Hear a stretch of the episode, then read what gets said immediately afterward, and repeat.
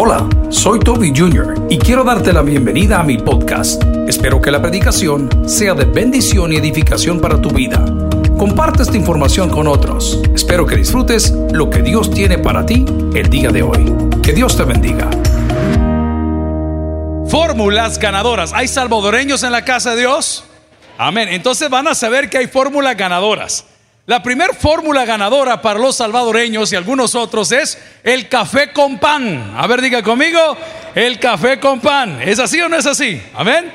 La cuajada con cerveza, dice este aquí, con tortilla. ¿Ah? Son fórmulas ganadoras. Pues la Biblia nos habla de ciertas fórmulas ganadoras que valdría la pena que nosotros nos detengamos y aprendamos de ello. Miren, hay una bebida que es a nivel internacional que es la famosa Coca-Cola.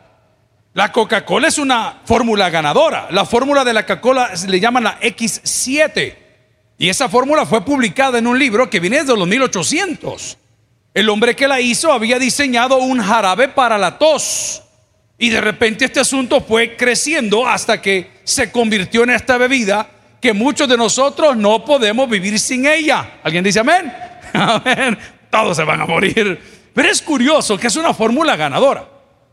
Hace muchos años vino un pastor invitado de Costa Rica, su nombre es Hugo Solís, esposo de doña Ruth de Solís, son los presidentes de TV Enlace allá en Costa Rica, tienen una iglesia preciosa, un hijo maravilloso que con su esposa también ministra y nos enseñó una frase, Jesús y yo somos mayoría. Esa es una fórmula ganadora.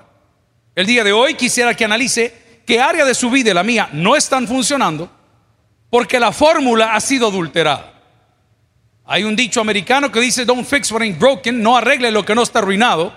Y muchos de nosotros estamos queriendo ponerle más cosas y lo estamos arruinando. Oremos al Señor y pidamos que su palabra nos hable al corazón. Padre, gracias por el día de hoy, gracias por los amigos que están presencial, gracias por aquellos, Señor, que por precaución están en casa y se unen a nosotros a través de la radio y la televisión. Bendecimos sus vidas. Gracias por aquellos que han hecho un terrible esfuerzo por estar aquí. Por favor, tómalo en cuenta. Hoy háblanos al corazón.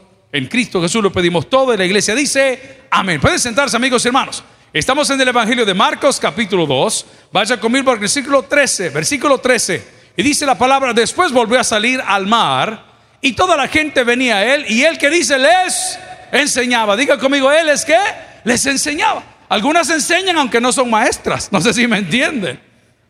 Pero el Señor está hablando de, nos enseñaba a vivir. Es curioso que cuando Jesús llega a la vida nuestra, todas las cosas mejoran, aunque para otros nos echamos a perder. Hay gente que dice, desde el día que llegaste a la iglesia, desde el día que traste tu vida a Cristo, ya no sos el mismo. Yo digo amén a eso, ¿lo dice usted? Claro. ¿Por qué? Porque hemos tratado y estamos intentando dejar atrás nuestra pasada manera de vivir, de tal manera que lo que nos hacía estorbo ahora ya no existe. Nuestras amistades, lo que hemos venido hablando por semanas. Pero curiosamente la fórmula ganadora inicia cuando usted entiende lo que Jesús quiere de usted. Y lo primero que Jesús quiere de usted es que usted aprenda. Y por eso Él nos enseña. Yo tenía un maestro de matemáticas que cuando veía que yo no le daba el ancho, no le ponía atención, Él resolvía el problema. Y ante mis padres, se llamaba Roberto Martínez, es un pastor ordenado. Ante mis padres él decía, mire, ya hicimos esto, pero mi problema era cuando llegaba el problema. Mi problema era cuando llegaba el problema. Mi problema era cuando mi maestro Roberto se iba de la casa y me sentaban en un colegio a resolver una papeleta que yo no lo podía hacer. ¿Qué sucedía? No eres a la salida. Tú que vienes hoy a decirle, ¿por qué Dios no me resuelve mi problema? El problema va a ser que si te lo resuelve vas a seguir con el problema. El Señor nos deja pagar un precio, nos deja, perdón, nos topa el muro. El Señor nos pone contra la pared. Ed, ed, amén. Los que conocen, ¿ah? te pone rapidito. ¿Para que Para que aprendas a resolver problemas. ¿Y qué estás aprendiendo? Lo primero es a confiar en Él. Porque antes vivías confiado en tus cosas, de tus cualidades, de tus características, de tu facilidad económica, de tu super cerebro, de tu fuerza o, qué sé yo, de tus amigos o de tus contactos, y de repente Dios te corta todo y te deja balbuceando literalmente, como que no hay mañana. Pero ¿por qué lo hace Dios? Porque Él te está enseñando a, qué? a sobrevivir. Error más grande el que yo cometí, error más grande. Mis hijos pues imagínese usted, ¿verdad? Yo no sé por qué en El Salvador, todos cuando éramos, porque ya no son tan machistas muchos, pero era como que, ay, el niño es el primero, el niño, pues mire, en mi manera de ver es lo mismo, ¿verdad? Son hijos. Pero yo cometí el error de que cuando nació mi primer hijo, yo quería hacerlo varoncito, macho alfa, pelo plateado, y yo quería que él creciera rápido. ¿ah? Y lo primero a sus 15 años, hijo, le voy a sacar. Él nunca me pidió una licencia de manejar, nunca. Yo se la saqué. Él nunca me dijo, papá, mira, yo quiero un carro, yo se lo compré. Él nunca me dijo, papá, ¿por qué no me das una tarjeta de crédito? Yo se la di. Y en las tres cosas fracasé. El carro que le compré no le gustó. Él quería el de la Barbie. Y, yo le había comprado un pickup de macho así con llantas de varón y, todo negro y un escorpión en la cambiadera de velocidades así, ¿verdad? Y una tarántula pegada en la parte de atrás, macho, y el niño quería el de la Barbie. Y el día que le di la tarjeta de crédito, en el primer mes me la había topado completamente. Y desde que le di licencia ya ni lo veía. Ese es el grave error de nosotros los padres que queremos facilitar el camino de nuestro. We pave the road, o sea, pavimentamos la, carretera de tal forma que no los dejamos crecer. ¿Y qué sucede? El día que usted falte se van a morir de hambre. ¿Quiere que se los pruebe? Vean la grande familia de empresarios. La primera generación hace el pisto, la segunda generación lo disfruta y la tercera se lo termina. ¿Por qué? Porque no les enseñaron a sobrevivir. Los crearon en un cocum, en un huevito, los crearon en una cajita mágica que si algo quieren sacan la mano, que si algo quieren le piden a papá. Y no estamos tan lejos nosotros los cristianos, porque hay pastores que enseñamos así, venga, el Señor se lo va a. El Señor no te va a dar nada que no te haya ganado, nunca. Si te dicen lo contrario, te mienten. Lo tenés que trabajar. Te lo tenés que ganar. ¿Y cómo lo hago, pastor? Ah, esa es otra cosa. Él te bendice por gracia, porque Él ve las intenciones de tu corazón. Él sabe cómo te costó no fumarte los cigarritos hoy, lo sabe. Él sabe cómo te costó el día de hoy dejar esa cita en el casino que ya tenías unos cheros que ibas a ir, ¿verdad? Los, que están con ese problema de la ludopatía y, y, te ibas a echar unos pesos. Y él sabe, él sabe que hiciste un esfuerzo. Él sabe que estabas en el auto pensando, me voy para allá o me voy para la iglesia. Y sabe que estás aquí. Y te digo una cosa, no te vas a ir como te lo digo varias veces con las manos vacías. Porque el esfuerzo que tú haces, Dios lo reconoce. Por eso la palabra dice que el que le niega delante de los hombres, o sea, para negar algo, pues, pues, hay que pagar un precio, hermano. El Señor lo que quiere es enseñarte. El Evangelio dice, antes del llamado de Leví, que es la porción que estamos estudiando el día de hoy, que volvió otra vez al mar. El mar es donde todo está. ¿Se acuerda aquel corito que decía, en el mar? el corito todos se lo pueden. El mar es un revoltijo de cosas, hermano. Para aún en medio de los revoltigos de cosas, el Señor nos enseña. Ayer estamos de visita en un centro de menores. Mira qué curioso, una experiencia única. Es terrible estar ahí. No hay interés alguno en Dios, no hay interés en nada. No tienen valores, no tienen nada. Los hipotes están enajenados de la verdad y nuestro deber es llevar la verdad. Mira qué curioso. Y cuando venimos saliendo de ese lugar como a las 11 y 40 de la mañana, encendimos la radio y hoy se pone bien interesante. Le dije a, los colegas, íbamos ocho nada más, y, los que vamos en el vehículo digo, señores, yo creo que ya estamos viejos. ¿Y por qué? Dicen, ¿por qué? Porque hoy ponemos la radio para oír radio legislativa. ¿Qué Yo me acuerdo, en mi vida he encendido la radio para oír una plenaria, pero hoy está mejor que la novela, mi hermano. Amén. La Rosa de Guadalupe que da vuelta y da vuelta y da vuelta a la vieja cuando se cae. Terrible. Y van a emplazar a los de la Diana y Cocolito va a llegar a testificar y un gran rollo impresionante. Y nosotros oyendo la plenaria. Cuando dijeron, señores, se prohíbe ser felices. Uy, dije yo, ¿verdad? Ya lo aprobaron, dije yo.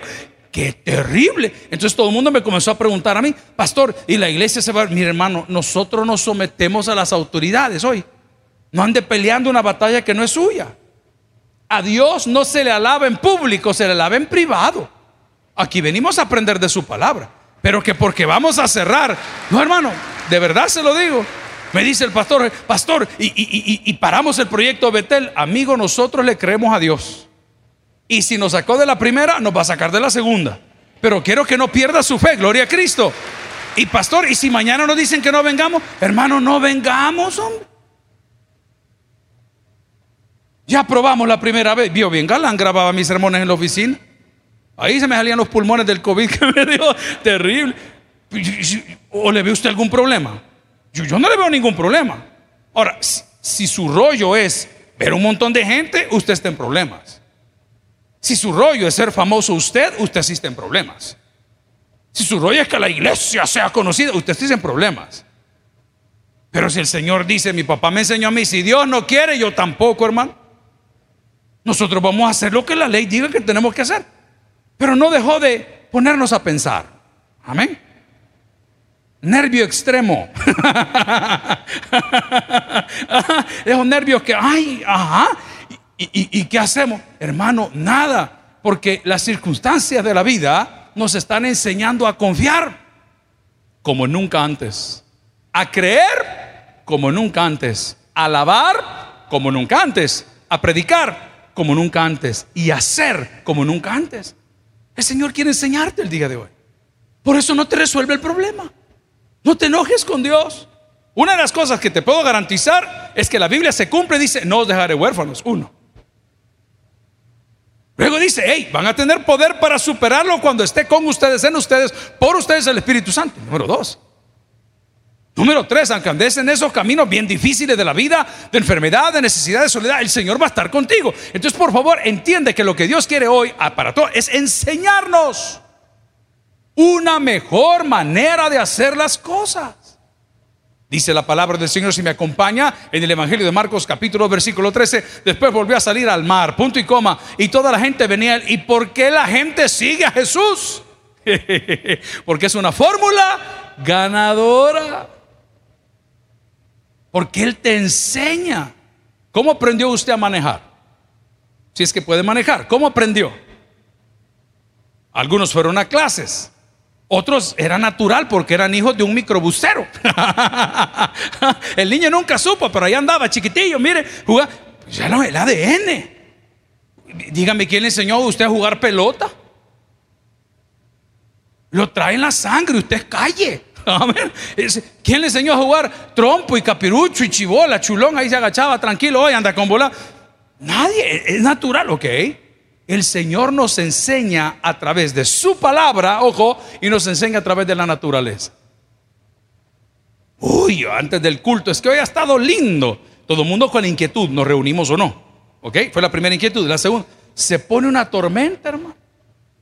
A las 4 de la tarde comenzó a ponerse tan oscuro como cuando la suegra llega a la casa. ¡Qué terrible! Y dicen al ir murciélagos por todos lados. Y dije yo, Señor, hoy si vas a probar a la gente de fe. Quiero que vea a su lado, hay mucha gente de fe todavía. Gloria al Señor por ello. Qué terrible. Y se lo digo no por lo que yo vivo, por lo que yo veo. Porque muchos vienen de lejos, algunas vienen del más allá. Es impresionante, hermano. Me voy a llenar la boca en decirte esto. Yo no soy pastor de profeta ni de consecuencia ni de nada. No te vas a ir de aquí con las manos vacías. Dios sabe tu razón. Dios conoce tu corazón. Ojo, pero necesitas hacer y mantener la fórmula ganadora. Llegamos a donde los muchachos el día de ayer a predicarles, 56 de ellos, específicamente de un, de un sector. No se pueden mezclar. Entonces dijeron, mire, como los pastores van a venir, hemos hecho y hemos tocado los tambores de paz. No nos vamos a agredir y vamos a escuchar el culto. Cuando llegamos nosotros al lugar y nos comentaron cómo funcionaba la cosa, digo, espérame, explícame. Sí, me dijo. Es que este sector y este sector no se pueden ver. Porque cuando se ven se agreden. Ajá. Entonces, ¿cómo es el volado aquí? No. Hoy han dicho que no va a pasar. Mm. Jorge, predicale vos. Lo que Dios tenga en tu corazón. Qué terrible. Mire, yo voy a hacer una crítica abierta y si me toca a mí votar, yo voy a votar a favor. La ley del menor infractor se tiene que revisar. Se lo estoy diciendo con lo que veo, no con lo que me cuentan. ¿A usted le han contado el cuento? No, eso no puede ser. Jamás. Jamás. La Biblia dice que tus derechos comienzan donde terminan tus deberes. No, que porque es menor, no, jamás. Ahí vamos a hablar otro. Yo no soy abogado, pero vamos a pujar por la ley. Voy al punto. A la hora de hacer la reunión nos dijeron, mire, no se puede. Y teníamos a un grupo, digamos un número, 40. sentados, encerrados todos. Y de los 40, 35 estaban hablando todo el culto. Hablando en voz alta, haciéndose señas. Y usted frente predicando, como que le está hablando a un basurero. O como que la basura es uno. El equipo de trabajo muy tenso. Uno de los compañeros me dijo, pastor, yo jamás había tenido miedo como hoy. Digo, te entiendo. No todos saben que hay que pegarse una encerrona de unas 6, 12 horas antes. Y tú estás orando, estás hablando con Dios diciendo, Señor, dame palabra. Este volado sabemos que es duro. Esto no tiene otra explicación más que fuerzas terriblemente satánicas sobre la vida de personas que no conocen a Dios. Terrible. Y los tipos, papá, que aquí, que allá, que no sé cuánto. Y está hablando, como que está hablando al aire. Al terminar, desgastado emocionalmente, frustrado, ¿qué le puedo decir? Se les entregan los alimentos y los tipos los agarran viendo para otro lado. Si no han tenido ese tipo de comida en siete años, hermano, ¿sabes qué es mi aflicción? Que ese fenómeno pase aquí. Que Dios utilice al pastor de turno, el de las 7, el de las 9, el de las 3, el del jueves, el del viernes, y que el pastor esté predicando y tú tomes esa actitud porque crees que la fórmula ganadora la tienes tú. No, la fórmula ganadora está en mano de Dios. Tú tienes que adherirte a esa fórmula. Tú tienes que permitir que esa fórmula pernie tu corazón, que llegue a tu alma, que te cambie. Pero bueno, esto fue lo chistoso. Terminó eso, me dice, hey pastor, estamos del otro grupo. Ay, dije yo. ¿Sabes qué? Le dije, a eso venimos, vamos, vamos. Nos metieron en un salón y los muchachos estaban preparando productos químicos porque hay talleres y ellos estaban en su hora de talleres. Y de ahí nació la idea de lo que le estoy predicando hoy. Estaban haciendo alcohol gel, estaban haciendo otro tipo de, crack. No, mentira, ah, esas piedras que consumen, amén. A ver qué estaban haciendo. Yo le decía, Señor, dame palabra, Señor, dame palabra. Ya vi, ya vi, ya, ya, vi de, qué padecen. ya vengo de donde asustan, Señor, dame palabra. Y el Señor dijo, Jesús y yo hacemos mayoría. Y digo a los jóvenes, señores, ustedes están produciendo esto, pero esa fórmula tiene un número, esa fórmula tiene un, registro, esa fórmula tiene una calidad. Usted no puede poner más de esto, más del otro. Si le quita un poco se le arruina, si le pone mucho no tiene fijador, si lo pone de esta forma se arruina. Por favor, la fórmula correcta es Jesús y tú. No le agregues más, no le quites más, permite que Él pueda hacerlo. Y usted ve el corazón de esos muchachos completamente diferentes porque entendieron que Jesús no vino a imponer, sino que Jesús vino a mostrar. Vaya Juan 14, 6. Ahí hay algo que nos mostró. Cientos de personas han opinado Muchas personas insisten en separarte de la verdad, otros quieren imponer su pensamiento sobre el pensamiento de la palabra, pero la Biblia es tan clara cuando dice que Él es el camino. Leámoslo, usted se lo tiene que poner de memoria. Y la Biblia dice, Jesús le dijo, yo soy el que, el camino. Va, ¿el camino para qué? No siga todavía, solo quedes en el camino para que no tropieces, para que tengas vida, para que tengas paz, para que tengas gozo, para que tengas prosperidad, para que tengas amigos, para que tengas visión, para que tengas un nuevo corazón. Él es el camino, no hay otro camino. Decía los muchachos del día ayer, por la misma puerta que entraron, por la misma puerta van a salir, pero tienen que encontrar el camino de la reinserción. Tienen que encontrar el camino hacia Dios. Tienen que encontrar el camino hacia lo bueno. Porque la Biblia me dice con claridad que el que se separa de Él, nada puede hacer. La palabra del Señor, si me acompaña en Juan 14, 6 que estamos leyendo, nos dice, Jesús le dijo, yo soy el camino, la verdad y la vida. Ojo, diga conmigo, ¿y, ¿y qué? Y nadie viene al Padre si no es por mí.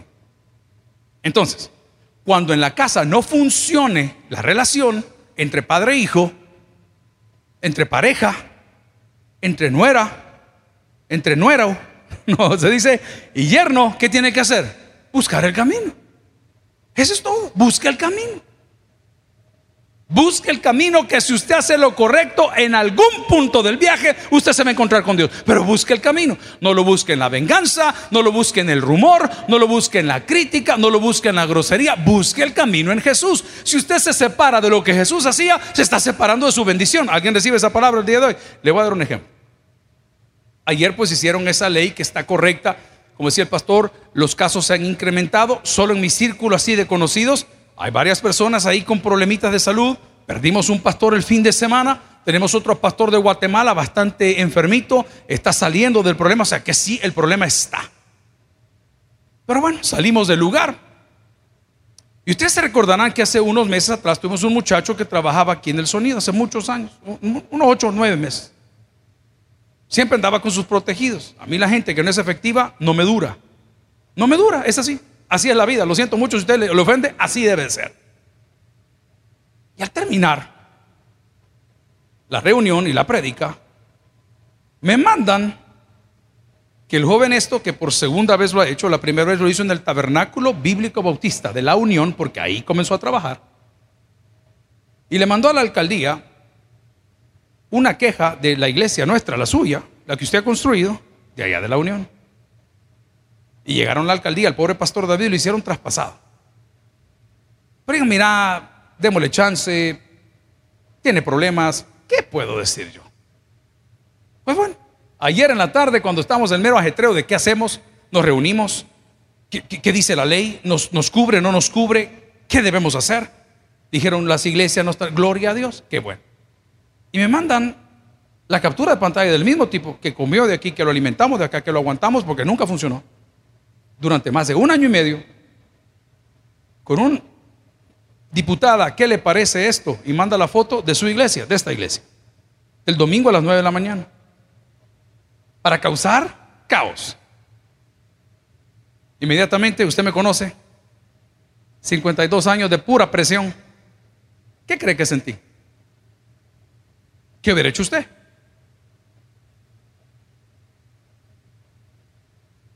Ah, hoy, por la buena soy buena, dijo aquella, pero por la... ¿Ah? ¿Cómo llama la vieja? No me acuerdo cómo llama la que canta de volado. Por la buena soy buena. No, dije, vamos a ser hombres como mi jefe me enseñó. Agarré la publicación y se la envié directamente a él. Y le digo, no entiendo qué pretendes. ¡Ay! Dijeron a bajar todos los tweets y todos los volados de todos lados. Mi amigo y hermano, de aquí te salen esas cosas, mira. Porque tu corazón está podrido. Querés ahogarte porque nunca lograste nada en la vida. No tenés ni dónde caer muerto y querés que los demás también se ahoguen. Quizás no leyó una porción de la palabra que dice, que ni la muerte, ni la vida, ni lo bueno, ni lo malo va a prevalecer sobre la casa de Dios. Ahorres el, el, enojo. Haga lo que el Señor dice que tiene que hacer. ¿Y qué dijo? Si te pegan en una mejilla, si te pegan en una mejilla, ¿ah? mordele la mano. A ver qué decía. Poné la otra. Porque después de los dos toques que te van a pegar, es Dios quien va a pelear por ti. Pero si tú agarras eso personal y comienzas a defenderte como gato panza arriba y dices, yo lo voy a arreglar y este hermanito lindo, deje que el Señor pelee sus batallas. Él le va a enseñar a usted por qué usted y yo tenemos que confiar en Él. ¿Alguien recibe esta palabra? Y te lo está diciendo una persona que lleva como un año, tres meses, proceso tras proceso, tras proceso, tras proceso, que decís, Santo Dios, ¿y cuándo voy a respirar yo? El que ríe de último, ríe mejor. Espere. La palabra dice, Él es el camino. Entonces cuando el muchacho te salga mal creado y te salga bien vulgar y te quiera decir las cosas, dice la Biblia, corrige al muchacho mientras haya esperanza, pero no se apresure tu alma a destruirlo. No lo hagas. No lo hagas. No me canso de contar este testimonio de los hermanos de este ministerio musical que su padre es pastor en Guatemala, el muchacho tenía problemas de drogas, tenía problemas de alcohol, tenía problemas de muchas cosas y se le perdía al papá. Y él como pastor de una iglesia. Y dice el muchacho que cada vez que él volvía a su casa, y ellos lo han contado, drogado o borracho, el papá le respondía, bienvenido a tu casa, siervo de Dios. Hermano, créanme que los que hemos pasado por esas líneas es terrible. Pero qué lindo es saber que si Dios lo prometió, lo va a cumplir. Busque un texto conmigo y vaya a Juan 1.29. ¿Por qué el Señor nos enseña? Porque quiere que nos desarrollemos. ¿Por qué el Señor nos enseña? Para que desarrollemos fe en Él. ¿Por qué el Señor nos enseña? Porque Él es el único camino al Padre. Porque el Señor nos enseña. Porque Él es el Cordero de Dios que quita el pecado del mundo. Eso te enseña Dios. Vea lo que dice. Al día siguiente vio Jesús que venía hacia Él y dijo, al día siguiente vio, perdón, entiende el asterisco porque está hablando de Juan, ¿verdad? Que Jesús venía hacia Él y dijo, he aquí el Cordero de Dios, que qué dice? Que quita el pecado. He aquí el Cordero de Dios, que qué dice? Ok, ahí te está dando la lección. Ni tus ofrendas, ni tus libaciones, ni tus actos, ni tus alabanzas pueden hacer lo que Cristo ya hizo por nosotros. Cuando tú lo haces, es una muestra de gratitud por lo que recibiste. Pero el que tú trates de probar que tú eres, que tú haces, que tú vienes, que tú vas, que tú ofrendas. No funciona así. Por eso la palabra dice, cuando tu mano derecha haga algo que la otra pues no lo entiende. Buscar la propia gloria no es gloria. Entonces Jesús te llama para enseñarte, para mostrarte. ¿Y por qué no me resuelve el problema? Porque quiere que desarrolles fe, porque quiere que desarrolles confianza. ¿Y por qué el Señor no me puede hacer el milagro? Porque Dios tiene un propósito mayor en ti. Al final de nuestra reunión en ese lugar difícil de los muchachos, nos dan el recorrido. Su iglesia está llevando 40 catres dobles. 40. Las colchonetas no las tenemos, tan pronto nos las den, las vamos a entregar. 45 pesos cada colchoneta porque no tienen que llevar zipper, tienen que ser de la grandota para que no se vaya a deshacer ese catre porque los muchachos están bien necesitados. Pero al terminar nuestro recorrido, fuimos al área de los dormitorios, fuimos al área de la cocina, fuimos al área de la capilla, al área del trabajo social, a los talleres, al lugar de cómputo que está montando, una, cosa preciosa. Y al final, nos dicen, vamos al área de reporte, ahí están los muchachos jugando. Ya les conté cómo es la cosa ahí. Y se me acerca un muchachito bien joven, bien vestido, con aretes y con todo, a pesar porque están privados de libertad. Les dije que hay que ver esa ley. Ey, me dijo, ¿y usted por qué se corta esa raya en el pelo? Y le digo yo, no sé, decime tú. Como tú digas. ¿Ah? Ey, me dijo, ¿usted es cristiano? Va? Me dijo.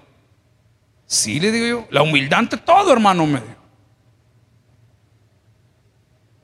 Sí, le digo, pero dime. ¿Ah? Dime tu consejo de hoy, hijo mío. ¿Ah? Y me dice, es que a raya que usted se corte en el pelo, me dijo, significa que usted es asesino, me dijo. Pero de muchos amores, papá, le dije yo. y guardé el cohete. Hay varias viejas que sueñan, pero ah, así me dijo. Estaba al lado mío el pastor Borja. Y le digo, fíjate que no sabía. Sí, me dijo, recuerde que el ambiente aquí, mencionó ciertas palabras, es de otra forma, me dijo. Ah, mira, le digo, y los que se hacen la raya, aquí en la ceja y todo. No, yo tratando de divagar la conversación. Y Borja, por salvarme la vida, se mete y dice, hey, hey, ¿podemos orar por vos? No, le dijo. Y como que él anda en la calle todo el día, él le dice, mira, ¿y cuáles son tus sueños? No tengo, le dijo. Usted está hablando con el diablo, papá. Usted está hablando con gente que ha hecho cosas terribles. Regreso al punto que nos abre en la cancha. Y adivinen quién fue el primero que entró. El pastor Aguirre. y digo, este Jorge, Jorge, por el amor de Dios. Y entran a la cancha, ay, que aquí, que la cancha, que no sé qué. Y de repente, el más fuerte de todos ellos le dice al pastor Aguirre, hermano, le dice, venga, le voy a enseñar la cancha de ahí abajo. Uy, dije yo. Y le digo a los demás yo, hey, miren, liabilities, vea, sálganse todos. ¿Y qué quede eso? ¿Y qué, qué hace? A le decimos a los papás que no volvió. Y dice el director, yo lo acompaño, dijo el director. Y se fueron caminando. Les voy a decir algo con mucha conciencia y con mucho respeto por todo lo que quieran creer o lo que no quieran creer. Si Dios no hubiera estado en ese lugar, no salimos de ahí. Porque el custodio una vez entró, puso candado y puso la tranca. Señores, ¿y para dónde salimos? 50 contra 3. ¿Qué hacemos? Pero mire cómo es Dios. ¿Eres el Cordero de Dios que quita? Probablemente el cipote quería pecar en una mala acción. ¿Y qué hizo Dios? La quitó. La quitó. Cuando regresa el pastor Jorge, ya todos afuera. ¿Venís completo o venís jugado? ¿Cómo venís? El bicho traía otra cara. Venían hablando como personas, ya no con la prepotencia. Le cambió completamente. Se lo estoy diciendo y pregúntele a cualquiera de los que están ahí. Le cambió la cara. Y de repente dice, vamos a ver los dormitorios. Ahí fue donde dijimos, ok, donde hay oportunidad su iglesia bendice. ¿Cuántos dicen amén a eso? Y cuando vamos viendo los colchones y los polados en el suelo, no le dije.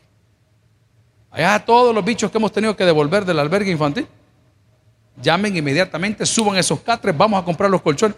Y usted ve al cipote animoso y después nos dice, eh, hey, eh, maestro, ¿cómo? maestro, vos le dije, ¿va? Maestro. Y no van a volver a venir, me dijo. ¿Y qué día crees que podríamos venir? Le digo yo. Mire, me dijo, los, domingos hay visita, me dijo, pero los sábados no tenemos mucha actividad. ¿Y tú crees que nos permiten venir a visitar? Sí, aquí coordinamos nosotros, me dijo. Él es el Cordero de Dios, ¿qué? Es que todo lo vemos bien romántico. Ay, la cruz. No, hombre, aquí. Gente que te quería hacer mal. Gente que te quiso timar, ¿entienden el término? Robar. Gente que te quiso ver la cara y aparece Jesús. Y de repente solo le suelta de esos leones que nadie ve, pero existen. Oiga, solo le suelta, se lo suelta. Llámele ángeles, va, a usted le gusta lo romántico. Y de repente esa persona que te quiere hacer algo, las manos no se le mueven, los pies no se mueven, el seguro del arma se trabó, el carro no arrancó, porque por esas casualidades de la vida, que dice la gente, que nosotros llamamos milagros, estamos con vida hoy. ¿Cuántas veces caminaste? ¿Cuántas veces sentiste? Ojo, ¿cuántas veces has estado expuesto a este desgraciado y maldito virus? Y, no lo sabes, ni yo tampoco, porque no se ve. Y la persona con que estabas estaba muy mal y no se ve. Y los que se vacunaron presentan otros cuadros porque algo va a cambiar, definitivamente que sí. Tenés una enfermedad, y estaba escuchando una cosa rara, tenía una enfermedad terrible respiratoria, pero por la vacuna no se notaba, no sentía esto, pero la tenía. Y cuando hicieron el cuadro del tórax tenía un problema grave. Ahí está internado. ¿A qué voy? ¿Cuántas veces sin saberlo te has dado cuenta hoy que Jesús es el Cordero de Dios que quita el pecado del mundo? Finalmente, queridos, Jesús vuelve al mar y mucha gente le seguía porque les enseñaba. Les enseñó que Él es la fórmula ganadora, que no nos deja solos, que no nos deja huérfanos, que nos dejó al Espíritu Santo. Nos enseña que aunque andemos en cualquier tipo de camino, Él va a estar con nosotros. Nos enseña que Él es el Cordero de Dios, que quita el pecado del mundo. Y nos enseña que Él jamás nos abandona. Nunca.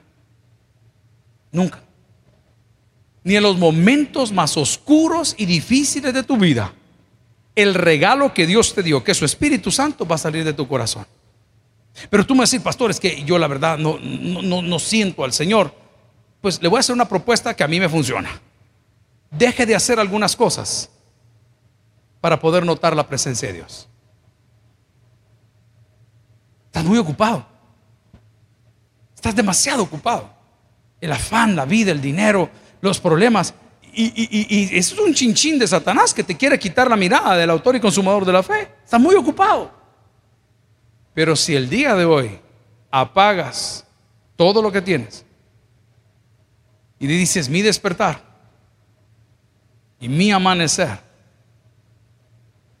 todo se lo debo a Él, vas a comenzar a ver en tu vida la gloria de Dios. Jesús y tú, Jesús y yo somos mayoría. Por favor, abraza la fórmula perfecta, porque separados de Dios, nada podemos hacer. ¿Qué tienes por el que oiga?